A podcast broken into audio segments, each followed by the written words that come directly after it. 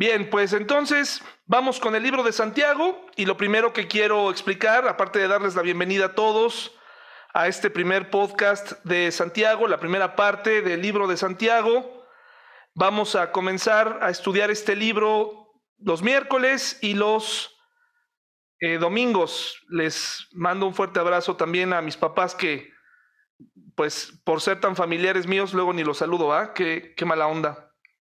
Entonces les saludo y me da gusto que puedan estar esta noche también en el estudio. Aquí el libro de Santiago comienza con la presentación un poco rara, no es un error, eh, no recibieron una presentación con un error. En la portada dice Sankt Jacob. Eh, bueno, pues esto es sencillamente el origen del libro de Santiago. En nuestro, nuestra Biblia, la Reina Valera eh, tiene una traducción basada en la Vulgata latina, es decir, se hizo una traducción de latín, que el latín no es el origen, no es el, lenguaje que se hablaba en, eh, o que hablaba eh, los evangelistas o, o, que la Biblia no fue escrita en latín, pero fue traducida a latín y de ahí nosotros tomamos mucha raíz, por lo tanto, Santiago viene de la abreviatura de Sankt Jacob, que no es otra cosa más que San Santiago, ¿no? San Jacobo. ¿De acuerdo? Entonces, de ahí viene el nombre de Santiago. Eh, es Sanctus Jacobus, que en una abreviatura es Sankt Jacob, que en hebreo se dice Jacob, Jacob o Jacobo.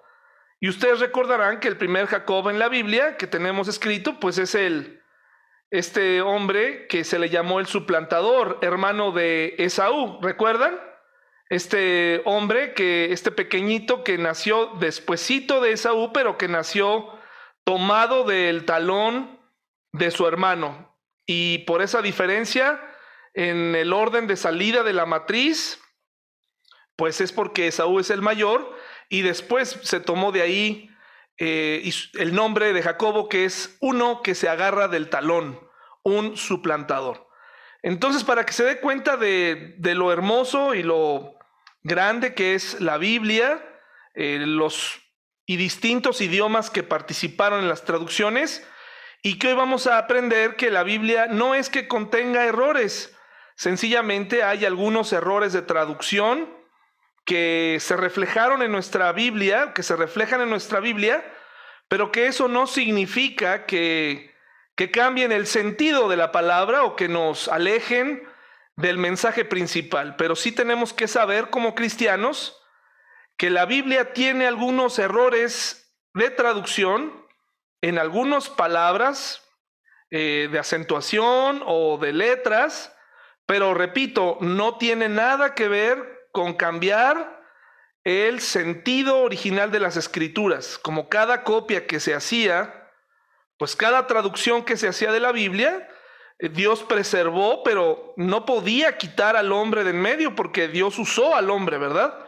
Esto hace que sí existan algunos errores en el momento de la escritura o que tal vez el escriba, el escribano que, que hacía las copias, Probablemente hacía mal alguno de estos caracteres y el siguiente escribano lo interpretaba o lo escribía de otra forma, pero de ahí en fuera no significa que la Biblia contenga errores eh, de fondo sustanciales que nos hagan pensar que las doctrinas principales están en riesgo. Espero que esto quede claro, pero si un día se encuentran con alguien que les pregunta, oye, ¿sabías que la Biblia tiene errores? Bueno, pues con toda confianza podemos decirle que no, y que los que tiene son simplemente errores de traducción muy sencillos que pueden ser corregidos, que no alteran la profundidad y el significado real de la Biblia. Si alguien tiene alguna duda sencillamente o algún comentario, solamente les pido que abran su micrófono porque como les digo, como estoy viendo la presentación, no puedo eh, saber quién levanta la mano porque no tengo toda la pantalla, pero pueden abrir sin ningún problema su micrófono y aportar a la clase. Ahora, ¿quién era? ¿Quién era esta esta persona que escribió Santiago. Si usted busca el nombre de Santiago en la Biblia, pues no lo va a encontrar porque va a encontrar el nombre de Jacobo o Jacob. Y ya explicamos el origen, ¿no? Sanctus Jacobus, Sanct Jacob, eh, San Jacob. Cuando usted ve su Biblia, la Reina Valera se va a encontrar que dice San Mateo, San Lucas, ¿no? Era una manera de llamar a los escritores de la Biblia. ¿Quién era? Tenemos la primera opción, la primera opción que es Jacobo, el hijo de Zebedeo, y que a su vez era hermano de Juan, un pescador, discípulo de Jesús, uno de los primeros que fueron llamados, también apodado hijos del trueno, porque en alguna ocasión en Samaria querían que descendiera fuego del cielo contra los incrédulos, ¿verdad? Contra algunas personas, como algunos de nosotros quisiéramos tener también ese poder para pedir que descendiera fuego del cielo hacia ciertas personas, ¿verdad? Gracias a Dios que, que no nos escucha en ese sentido, pero eh, era, ¿habrá sido él, Jacobo, el hijo de Zebedeo, el hijo del trueno? Se dice que fue asesinado por Herodes. Fue el primer discípulo que murió como mártir, ¿no? El primero, el, primer, no el primer mártir cristiano, pero sí el discípulo, el primero que murió, entregó la vida por la causa de Jesús. La segunda opción que tenemos es que sea Jacobo, hijo de Alfeo, otro discípulo, como verán, el nombre de Jacobo era muy común en tiempos de Jesús como el nombre de Jesús mismo. El nombre de Jesús tiene origen o comparte los orígenes con el, con el nombre de Josué eh, o de Joshua o Yeshua, ¿no? Entonces, como verán, esos nombres eran populares. Como hoy probablemente tenemos nombres populares como Juan, ¿no? Hay muchos Juanes, eh, José, Luis. Bueno, pues en esa época eh, hay muchos nombres. Por cierto que ya el nombre de Santiago antes era difícil encontrar un Santiago, no era tan común. El que se llamaba Santiago era como que, ah, tiene un nombre especial. Pero ahora ya hay muchos Santiagos, sin demeritar al Santiago de nuestra iglesia, ¿verdad? A nuestro buen Santi que hoy nos acompaña y que me da mucho gusto que esté aquí. Pero ya el nombre de Santiago es uno de los nombres más populares hoy en día para poner, para ponerle el nombre a los hijos. ¿Acaso lo escribió Jacobo, hijo de Alfeo, otro discípulo? No se sabe mucho de él, pero lo que sí podemos saber es que por estar cerca de Jesús ya lo hace un hombre especial. Luego, hermanos, está Jacobo. Pero les invito a ir, por favor, a Lucas 6:16. Lucas 6:16, hablando precisamente de este asunto de algunos errores de traducción que hay en nuestras Biblias. Aquí encontramos uno y viene bien que nosotros como cristianos lo podamos entender, podamos conocer este tipo de detallitos para que no nos agarren mal parados los escépticos y nos digan que nosotros estamos, eh, pues, este, eh, estamos eh, equivocados, etcétera, ¿no? ¿Ya lo tenemos, hermanos y hermanas? Lucas 6, 16. Probablemente alguno de ustedes tiene en sus manos una Biblia, versión Reina Valera. ¿De acuerdo? Entonces, eh, estamos analizando si el que pudo haber escrito Santiago fue Jacobo, eh, pero fíjense que aquí hay un error de traducción. Dice la Reina Valera en Lucas 6, 16, dice Judas, hermano de Jacobo. Lucas 6:16 dice, Judas, hermano de Jacobo, y Judas Iscariote, que llegó a ser el traidor. O sea, está hablando de dos tipos de Judas, y para diferenciar uno de otro, dice, Judas, hermano de Jacobo. Vamos a leer la nueva traducción viviente en ese mismo pasaje, Judas 6:16, en la nueva traducción viviente, y en las traducciones también, por ejemplo, de eh, eh, la nueva eh, versión internacional, aparece así, Judas, hijo de Santiago. ¿Ya se dieron cuenta? El, problema de traducción en la Reina Valera es que lo tradujeron como si fuera su hermano, pero en realidad en los manuscritos más antiguos, lo que la palabra que debió haber ser traducida es hijo de Santiago. O sea, Jacobo era padre eh, de Judas, ¿de acuerdo? Era su papá. Entonces, ¿acaso habrá sido él el que escribió eh, Santiago? Eh, ¿O acaso será nuestra opción de Jacobo, el hermano de Jesús? ¿Acaso Jesús tuvo un hermano? Hay alguien que dice, pero ¿cómo? Bueno, pues tal vez es algo que ustedes tienen que saber esta noche. Eso no lo hace eh, no divino al Señor Jesús. Hay que entender que Jacobo, eh, pues fue medio hermano de Jesús, como hoy lo sabemos, porque compartía a la misma madre, pero recuerden que el Señor Jesús, pues mm, realmente José no era su padre, ¿verdad? Entonces, vamos a abrir nuestros micrófonos así de forma espontánea y quiero que me digan qué opinan. ¿Quién fue el escritor? ¿A qué Santiago se refiere? Tenemos tres Jacobos. Ya el que me diga que el Jacobo del Antiguo Testamento de plano sí está perdido. Y entonces aquí ya lo bloqueamos y le damos las gracias por participar, ¿verdad? A ver, ¿quién es? ¿Quién creen que fue? A ver, ¿quién, quién dice? El hermano de Jesús. El hermano de Jesús. ¿Quién, quién, quién habló? Si nos puede dar su nombre.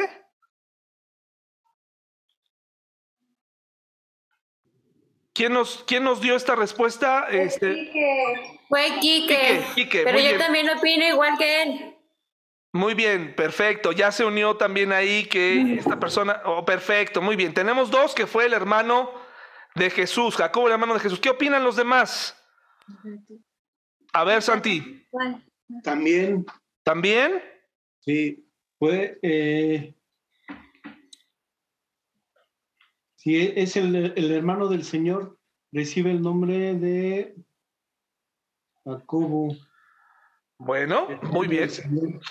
Gracias, Santi. Vamos a ver si es cierto, ¿verdad? Vamos a poner nuestros micrófonos nuevamente en silencio y vamos a Santiago 1.1. Vamos a ver si, si podemos comprender algo mejor, si podemos entender quién fue el que escribió la carta. Dice Santiago, yo, Santiago, esclavo de Dios y del Señor Jesucristo, escribo esta carta a las doce tribus, los creyentes judíos que están dispersos por el mundo, reciban mis saludos. Pues en la introducción no nos dice mucho, no nos dice eh, Santiago, el que fue hermano de Jesús, eh, Jacobo, el que fue hermano de Jesús, no nos dice mucho.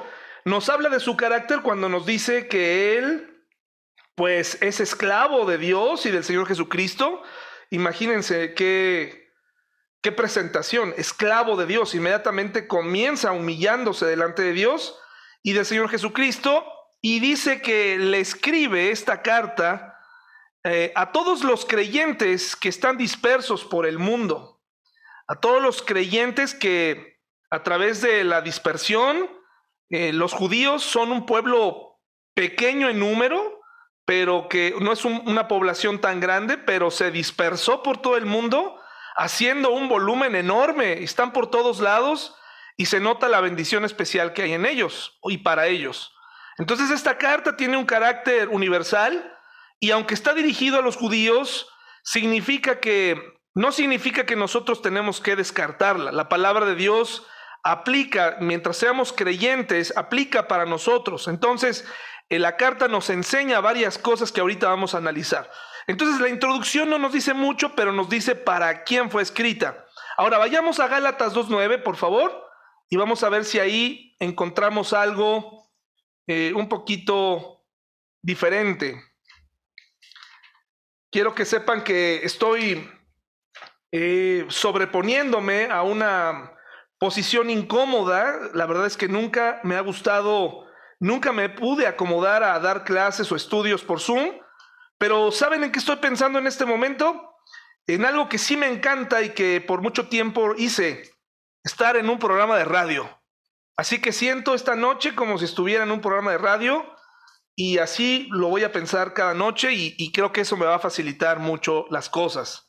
Gálatas 2.9. Vamos a ver eh, si podemos armar un rompecabezas eh, y podemos descubrir quién fue el autor de Santiago, qué Santiago fue. Gálatas 2, 9 dice, de hecho, Santiago, Pedro y Juan, quienes eran considerados pilares de la iglesia, reconocieron el don que Dios me había dado y nos aceptaron a Bernabé y a mí como sus colegas, nos animaron a seguir predicando a los gentiles mientras ellos continuaban su tarea con los judíos. Aquí aparece Jacobo, parece ser que este Jacobo es el mismo que escribió Santiago. Vamos a Hechos 15:13, por favor. Hechos 15:13. Hechos 15:13, por favor. Vamos allá. Y nuevamente aparece este nombre. Cuando terminaron, Santiago se puso de pie y dijo, hermanos, escúchenme. Pedro les ha contado de cuando Dios visitó por primera vez a los gentiles para tomar de entre ellos un pueblo para sí mismo. Aquí vemos a un Santiago líder, que ya se nos menciona que era una, un pilar de la iglesia en Jerusalén, y que además aquí está dirigiendo un concilio entre los líderes de la iglesia de Jerusalén, y que está tranquilizando a los hermanos de la iglesia diciéndoles, Pablo eh, está, eh, ha recibido un mensaje especial, tenemos que escucharlo, una tarea especial que es llevar el evangelio al pueblo que, a los pueblos que no son judíos. Entonces tenemos a un Santiago que está participativo, lo vemos muy comprometido, lo vemos tomando la palabra, como muchos hermanos que tenemos en la iglesia que sin duda son importantes. Es un hombre que está participando, ¿no? Hechos 21, 17, 18, por favor. Hechos 21, 17 al 18. Hechos 21, 17 al 18 dice así. Cuando llegamos, los hermanos de Jerusalén nos dieron una calurosa bienvenida. Al día siguiente Pablo fue con nosotros para encontrarnos con Santiago y todos los ancianos de la iglesia de Jerusalén estaban presentes. Eh, ¿Cómo sabemos que este es el mismo Santiago, hermanos y hermanas? Tenemos que recurrir a algo que probablemente no ha escuchado mucho en su vida cristiana pero es tenemos que recurrir a la tradición. ¿Es la tradición cristiana mala? Cuando me refiero a la tradición, me estoy refiriendo a todas esas costumbres, a todos esos relatos extrabíblicos, todas esas historias que no son falsas, que pasaron de forma oral de, cristiano en cristiano. Si algo hay en común en estos tres pasajes que acabamos de leer son que son ancianos, ¿verdad? Eh, líderes, gente que estaba alrededor de Santiago, más creyentes. Bueno, pues alrededor de esos padres de la iglesia, conocidos así, la primera generación de cristianos, esos relatos extrabíblicos nos dicen efectivamente que fue justamente, hermanos, eh, este Santiago, el hermano de Jesús el que lo escribió. Es la tradición. En ningún momento en la Biblia eh, podemos saber a ciencia cierta, no hay un versículo que diga, este es el Santiago, el hermano de Jesús, pero aquí nos tenemos que ayudar con lo que dice la tradición cristiana. Y la tradición cristiana nos enseña que hubo creyentes que relataron lo que vieron y que es totalmente válido. Por supuesto que lo más importante es lo que está escrito en la Biblia, pero hay cosas históricas que no debemos descartar. Y según la tradición cristiana, los padres de la iglesia eh, escriben y dicen, y llegan a un consenso y dicen, Santiago, el hermano de Jesús, fue el que escribió el libro de Santiago. Ahora vamos a ver quién era Santiago. Mateo 13, por favor. Vamos a Mateo 13, 55 al 56. ¿Quién era este, este hombre? ¿Qué, qué, pensaba? ¿Qué, ¿Qué, opinaba él en sus inicios? No siempre fue eh, este hombre líder, pilar de la iglesia. Como tú y como yo, tuvo sus inicios, tuvo sus orígenes, tuvo eh, asuntos que resolver y que tratar en su vida. Eh, yo conocí a un pastor que tenía un lema muy bonito que decía que cuando viéramos llegar a la iglesia a un joven con la camisa desfajada, Eh, cuando lo viéramos llegar despeinado, tatuado, eh, a una chica así despeinada, este, o de apariencia extraña, ¿no? Que en las iglesias cristianas solemos ser muy, pues a veces muy crueles, estarnos fijando en el exterior, eh, cuando no es lo más importante. Eh, pues esta persona decía que llegáramos y viéramos a esa persona como una persona, como lo que pudiera llegar a ser con la transformación en Cristo, ¿no? Sobre todo que cambia el semblante, cambia la vida, cambia, cambian muchas cosas, ¿no? No estoy hablando de que la, la persona, a veces sí van y hasta incluso cambian su look, pero eso no es lo más importante, lo que, lo que cambia es la actitud del corazón, etcétera, etcétera. Lo más interesante es que ese mismo refrán que él tenía, este mismo dicho, pues no lo ponía en práctica porque era bien duro con la gente que, que, se veía diferente en la iglesia. Pero yo me quedé con eso y dije, qué importante es tratar a la gente realmente como Dios la ve. Y estoy seguro ahorita que vea usted estos pasajes que Dios tuvo misericordia de Jacob, de Santiago y de una persona imperfecta, hizo grandes cosas y lo puede hacer contigo y lo puede hacer conmigo. Yo siempre he dicho que yo soy pastor no porque sea el mejor, soy el pastor precisamente porque si no fuera pastor estaría perdido. Por eso Dios me asignó esta tarea y le agradezco mucho esto, ¿no? Mateo 13, 55 al 56, hermanos y hermanas, ¿ya lo tenemos? Dice así, del 55 al 56. Dice, y se burlaban, no es más que el hijo del carpintero y conocemos a María, su madre, y a sus hermanos, Santiago, José, Simón y Judas. Todas sus hermanas viven aquí mismo entre nosotros. ¿Dónde aprendió todas estas cosas? Se sentían profundamente ofendidos y se negaron a creer en él. Entonces esto es la primera muestra, en primer lugar, de que Jesús tuvo hermanos y hermanas.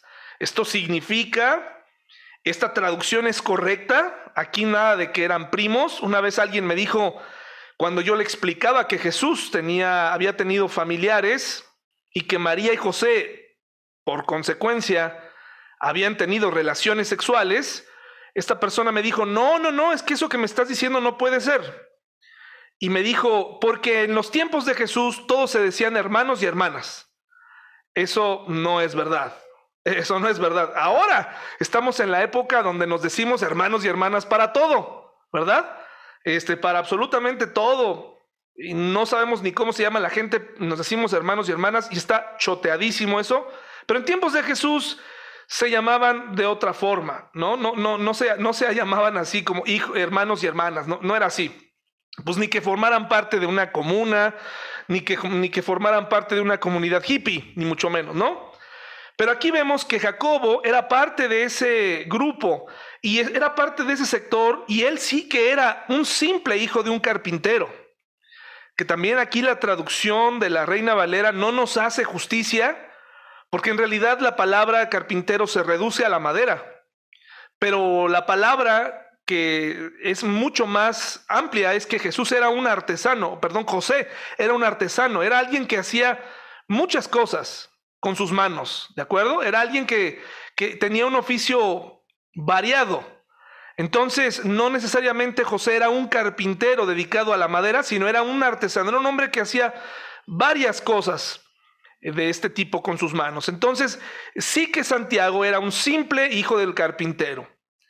Jesucristo se humanó, fue hijo de un carpintero, de un artesano, pero Jesucristo es el Hijo de Dios. Entonces fue difícil para sus hermanos y para sus hermanas eh, darle honor a Jesús, eh, darse cuenta que la persona con la que habían crecido era el Hijo de Dios. No me pregunte cómo era su relación con ellos, si Jesús este, duplicaba los regalos el Día de Reyes. No, eso no existe, hermanos, eso no hay. No existe un tal Día de Reyes, pero eh, si Jesús hacía travesuras con ellos, yo creo que Jesús usaba su poder de parte de Dios para asuntos importantes y creo que tuvo una niñez normal, eh, de tal forma que Me parece que llegado el momento, toda la plenitud del Señor Jesucristo salió a la luz. Pero eh, fue difícil para sus familiares el darse cuenta que Jesús tenía un mensaje especial y que era el Hijo de Dios y que era el Mesías tan esperado y tan hablado en, su época. Juan 7 del 1 al 5, por favor. Juan 7 del 1 al 5. Dice así, después Jesús recorrió la región de Galilea, quería alejarse de Judea donde los líderes judíos estaban tramando su muerte, pero se acercaba el tiempo judío del festival de las enramadas y sus hermanos le dijeron, sal de aquí y vete a Judea donde tus seguidores puedan ver tus milagros. Esto no es de ninguna manera una forma de alentar el comportamiento o el poder de Jesús lo hicieron más que nada para burlarse de él, lo sabemos por la expresión que sigue. No puedes hacerte famoso si te escondes así. No era la primera vez que los hermanos sentían celos o que había celos entre hermanos. Me parece que este es un problema común y en la Biblia está bien documentado en la familia de Jacob, precisamente, eh, entre sus hijos. Recuerdan a José el Soñador, que fue por su actitud justa, obediente, eh, pues fue vendido, eh, arrojado a una cisterna y vendido. Entonces no hay razón para pensar que también Jesús vivió algo así, en el sentido de que le estaban diciendo aquí, sal de aquí, vete a Judea donde tus seguidores puedan ver tus milagros. No puedes hacerte famoso si te escondes así. Si tienes poder para hacer cosas tan maravillosas, muéstrate al mundo. Seguramente Jesús contenía estos comentarios diciéndoles a sus hermanos, ya llegará mi momento, como cuando se lo dijo a su mamá, ya llegará mi momento, no ha llegado mi hora, estaré pronto a hacer mis milagros y los hermanos se burlaban. Dice el versículo 5, pues ni siquiera sus hermanos creían en él y ahí por supuesto que podemos incluir a Jacobo, a Santiago, ¿de acuerdo? Entonces vemos esta gran dificultad de vivir y de convivir entre incrédulos, entre gente que todo el tiempo está cuestionando, te está haciendo sentir eh, menos. Eh, es difícil y en la vida de Jesús, pues eso no estuvo alejado, siempre tuvo esta crítica de parte de sus hermanos. Ve y muéstrate al mundo, ve y, ándales, ve a hacerles un milagro de los que dices que un día vas a hacer. Ándale, Mesías, corre, ve para allá. Pues Santiago eh, se comportó así con Jesús. Hechos 1.14, por favor. Hechos 1.14. Vemos que con el tiempo y sobre todo eh, con los acontecimientos después posteriores a su muerte y su resurrección, algo cambió en la vida de Santiago, en la vida de Jacobo. Eh, Jacobo fue uno de esos que tuvo que ver para creer y la Biblia llama a los creyentes eh, bienaventurados o muy felices aquellos que no tenemos que, que no tienen que ver para creer, sino que creemos. Entonces en el libro de Hechos 1.14 vemos a un Jacobo muy diferente y, los hechos fueron escritos ya son los hechos precisamente posteriores a la resurrección del Señor Jesucristo. Dice Hechos 1.14, hermanos, todos se reunían y estaban constantemente unidos en oración junto con María, la madre de Jesús, varias mujeres más y los hermanos de Jesús, en, en donde sin duda también estaba Jacobo. Y el hecho más emocionante de todo esto es que 1 Corintios 15, nos habla de un evento muy especial en la vida de Jacobo. Me pregunto si esto, esta aparición que tuvo eh, Jesús especialmente en la vida de Jacobo, se debía a que tal vez era el más duro. Eh, la Biblia también documenta que Jesús, que, Dios tiene un especial interés en aquellas personas que empiezan siendo escépticas, tanto hombres como mujeres, que dudaban del poder de Dios. Y estoy seguro que esta visita que Jacobo recibió de forma especial probablemente se debía a que él era tal vez el más duro. Primera Corintios 15, 4 al 7 dice así, desde el 3. Yo les transmití, escribe Pablo, a ustedes lo más importante y lo que se me había transmitido a mí también. Cristo murió por nuestros pecados, tal como dicen las escrituras. Fue enterrado y al tercer día fue levantado de los muertos, tal como dicen las escrituras. Y luego viene la evidencia, que en un juicio es muy importante tener evidencia. No nada más Pablo se puso a decir, sino da nombres muy importantes para que nosotros entendamos que la resurrección es un asunto real.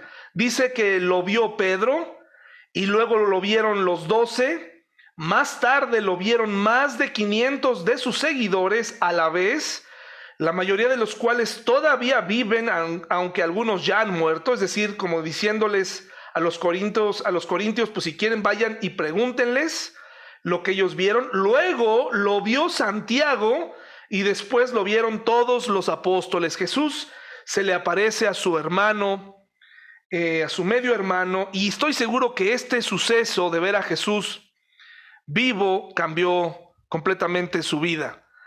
Nosotros, hermanos y hermanas, no hemos visto a Jesús físicamente, un día lo veremos, pero si tú eres creyente debes saber que el, el hecho de verlo en nuestra vida, el hecho de verlo aún en dificultades, en medio de las dificultades, en la provisión diaria, nos debe dar aliento para vivir. Entonces, eh, ¿qué es lo que nos quiere decir Santiago, hermanos y hermanas? ¿Qué es lo que nos quiere enseñar? Y esto es lo que, este es el mapa del libro de Santiago, que es lo que vamos a estar estudiando los domingos y los miércoles. Número uno, hermanos, Número uno es gozarnos en las pruebas.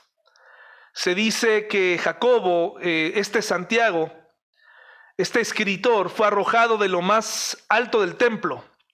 Y según la tradición cristiana, los testigos, aquellos que complementan o que nos dan un panorama distinto, dicen que murió orando repitiendo las palabras que el Señor Jesucristo mismo dijo en la cruz, que fueron, Padre, perdónalos porque no saben lo que hacen. Dice que fue arrojado de la parte más alta del templo y terminado a palos. Así que Él nos va a hablar de gozarnos en las pruebas. Es un reto para todos, sobre todo aquellos que han padecido esta pandemia. Vamos a aprender eh, ¿Cómo podemos sobreponernos? ¿Cómo poder tener gozo en medio de un profundo dolor, de un dolor incomprensible, de un dolor eh, terrible? Vamos a aprender eso. Santiago quiere, y estoy seguro que aprendió a lo largo de su vida, que Dios no tienta a nadie, que no podemos echarle la culpa a Dios de nuestras caídas, de nuestras infidelidades, de nuestra tentación por alejarnos. No podemos decirle es que Dios me desanimó, es que Dios me está provocando o me llevó a los brazos de otra o de otro. Eso no es, es una completo, es un completo error. Dios no tienta a nadie. Es nuestra naturaleza caída la que nos va llevando ahí, son nuestros deseos, nuestras llamadas fantasías la que nos hacen ir tan lejos. También nos va a enseñar el libro de Santiago a no discriminar, a no hacer acepción de personas. Eso desagrada mucho a Dios.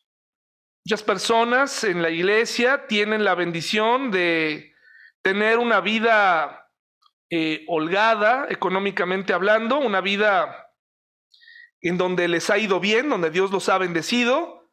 En la época de Santiago, que creen que se vivía una especie de discriminación por los pobres.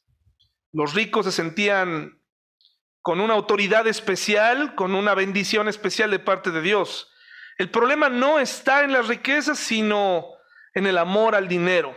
Entonces vamos a aprender a no discriminar. En México se da mucho esta parte también, eh, por el tono de la piel, por eh, la condición socioeconómica, por los estudios, etcétera. Santiago también nos quiere enseñar que la fe, la verdadera fe, hermanos y hermanas, cambia la conducta. No, puede, no podemos vivir nuestra fe cristiana, llamarnos cristianos, y que nuestra conducta no haya cambiado, que nuestra mente no haya cambiado respecto a ciertos temas. Yo entiendo, hermanos, que en la iglesia, y quiero ser muy franco en esto, porque no podemos ocultar ni jactarnos de nada, pero entiendo que en la iglesia tenemos hermanos que tienen adicciones a ciertas cosas, que tienen manías, que tenemos manías, malos hábitos, cosas arraigadas que incluso necesitan ser sustituidas con otras cosas. Es decir, así como un fumador necesita ponerse una paleta en la boca para dejar el cigarro, o, hay adicciones más fuertes entre cristianos, necesita, el cuerpo necesita cierta ayuda porque el nivel al que hemos llegado de adicción, de ansiedad, nos ha llevado ahí. Pero el Espíritu Santo puede cambiar, ayudarnos a cambiar. La fe verdadera cambia la conducta. La fe verdadera cambia nuestra manera de pensar, nuestro lenguaje. Los proverbios dicen que eh, un corazón eh, que está feliz hermosea el rostro, ¿verdad? Una persona que tiene al Señor cambia su conducta delante de los problemas. No podemos ser ásperos, no podemos alabar a Dios y ser eh, distantes unos de otros. Entonces Santiago quiere compartirnos eso también. Nos quiere compartir que la lengua tiene poder para hacer un gran bien o para hacer un mal. ¿Cuántos de ustedes, y yo me incluyo, no hemos dicho cosas de las cuales después nos sentimos profundamente arrepentidos de haberlas dicho? Santiago quiere enseñarnos el poder y el daño que hacen nuestra lengua, cómo lastimamos a la gente, a nuestros seres queridos, y cómo incluso con ella hemos retado a Dios. Santiago nos quiere enseñar que podemos pedir sabiduría a Dios si a alguien se le acaba la sabiduría. Nos enseña que incluso hay dos tipos de sabiduría, una terrenal y una divina. Hay gente sabia, hay gente de la que tú puedes obtener muchos consejos útiles, ¿no? Por ejemplo, pero terrenales. Como por ejemplo este, este dicho muy famoso que dice que el fin justifica los medios, es sabiduría humana. Es sabiduría humana. Quieres conseguir tus objetivos, no importa cómo lo hagas. Es sabiduría humana y humanamente es efectiva cuando quieres subir. Hay otra muy bonita, el que no tranza no avanza, ¿verdad? Ese también está muy buena porque pues es, es una realidad humana. ¿Quieres avanzar? Pues tranza. Este, haz las cosas mal. Santiago nos quiere enseñar que la amistad con el mundo es, significa rechazar la amistad con Dios. Y vamos a aprender qué cosa es la amistad con el mundo. ¿Acaso significa que no debo tener amigos? ¿Significa que no debo tener eh, comunión o amistad? ¿O significa que, que tengo que eh, odiar la naturaleza? No, no se refiere a eso se refiere a amar al sistema y sentirnos muy confortables en, en este sistema. Santiago nos quiere enseñar que no podemos controlar el futuro, que podemos planear, hermanos y hermanas, que podemos tener planes sin que estos planes lleguen a ser jactanciosos, es decir, dar por hecho que van a ocurrir solo porque yo los planeo, que tienen que suceder tal como yo los quiero hacer. Creo que tengo una falta de ortografía ahí, ¿no? Jactancioso es con C, ¿no? Ya no sé. Lo bueno es que no tengo aquí a ciertos de ustedes enfrente de mí que inmediatamente me harían ver mi error, ¿verdad? Pero tal vez en el chat me lo van a poner, te equivocaste ahí. Muy bien, no importa, pásalo por alto. Dice, no podemos controlar el futuro. A ver, ¿cuántas veces hemos dicho, pues este, lo voy a lograr, lo voy a hacer, cuando tenemos que preguntarle a Dios si está de acuerdo? Después nos va a enseñar el valor de la paciencia. ¿Cuántos de nosotros nos sentimos impacientes por obtener lo que queremos, lo que deseamos? Queremos tener ya las cosas, el trabajo, el éxito. Eh, queremos que sucedan a ciertas cosas. Santiago nos enseña el valor de la paciencia. Y por último, Santiago quiere que comprendamos que las riquezas están sobrevaloradas y que tenemos que tener una actitud, la misma actitud frente a la prosperidad o frente a la pobreza, en las buenas y en las malas, un poquito del contentamiento del que nos habla la Biblia. Hermanos y hermanas, esta es la primera parte de Santiago.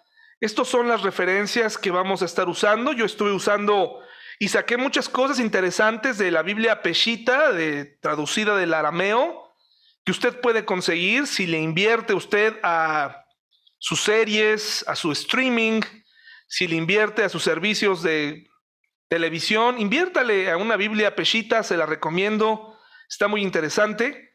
Y también le recomiendo el libro de Maduros en Cristo, que es precisamente de Santiago, de Warren W. Wiersbe, es muy interesante. Hermanos y hermanas, esta es la primera parte de Santiago, eh, es la introducción a nuestro libro de Santiago. Si alguien tiene alguna duda, si alguien quiere compartir algo, eh, este es el momento para hacerlo, hermanos y hermanas, para después concluir. Adelante, por favor.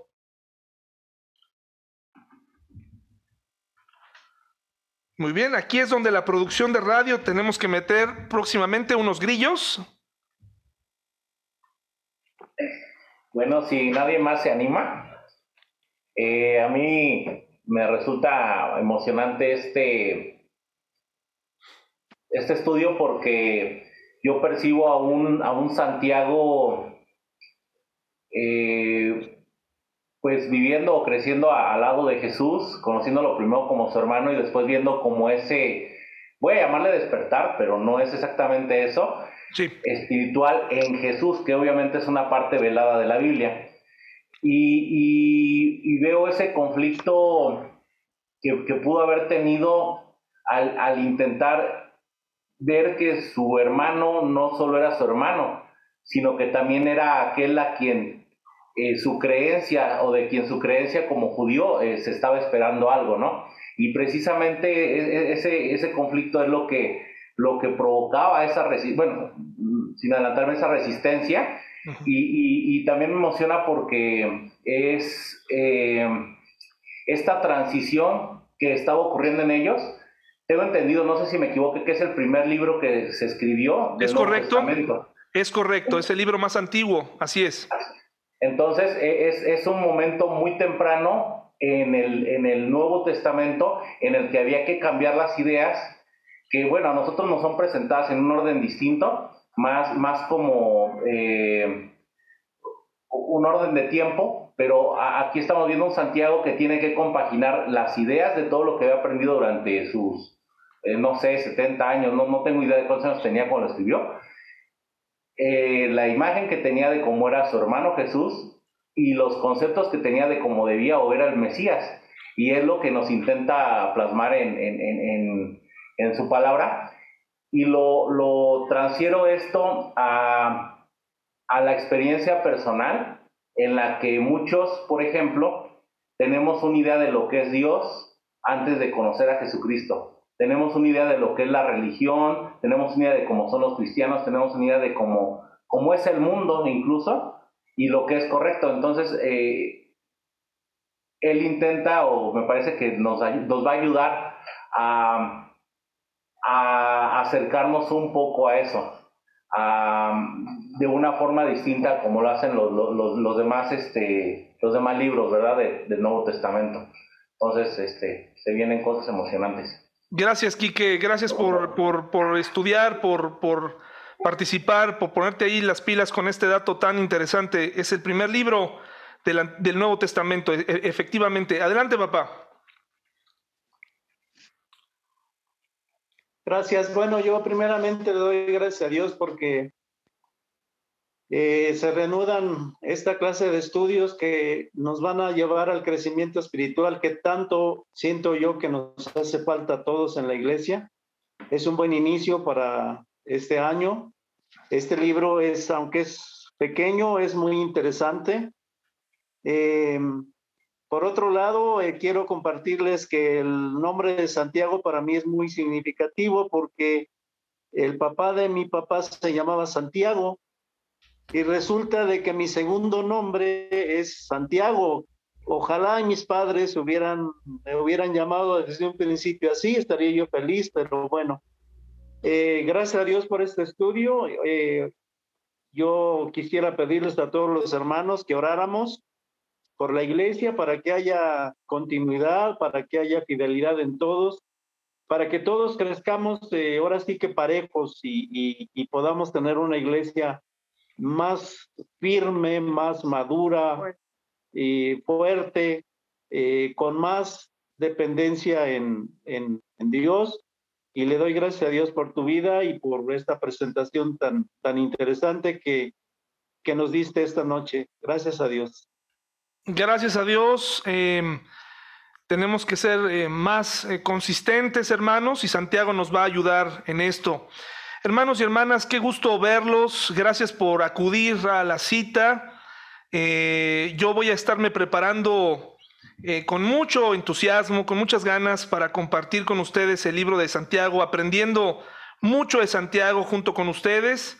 Sé que muchos están enfrentando situaciones complicadas, por ahí Janet con dos pérdidas esta semana, otros con enfermos de COVID, pero tenemos que seguir adelante, hermanos, tenemos que eh, permanecer unidos, juntos y sobre todo recordar que el cristianismo cambia la conducta. ¿De acuerdo? Vayámonos con esto esta noche. El cristianismo debe cambiar nuestra conducta. En medio de las pruebas, tiene que cambiar nuestra conducta. El domingo estaré predicando del libro de Santiago, específicamente, eh, no como hoy, sino la presentación estará dedicada para los miércoles hasta que podamos eh, reanudar y aún así en la iglesia vamos a seguir teniendo este material y lo vamos a seguir compartiendo ah, para nuestros hermanos.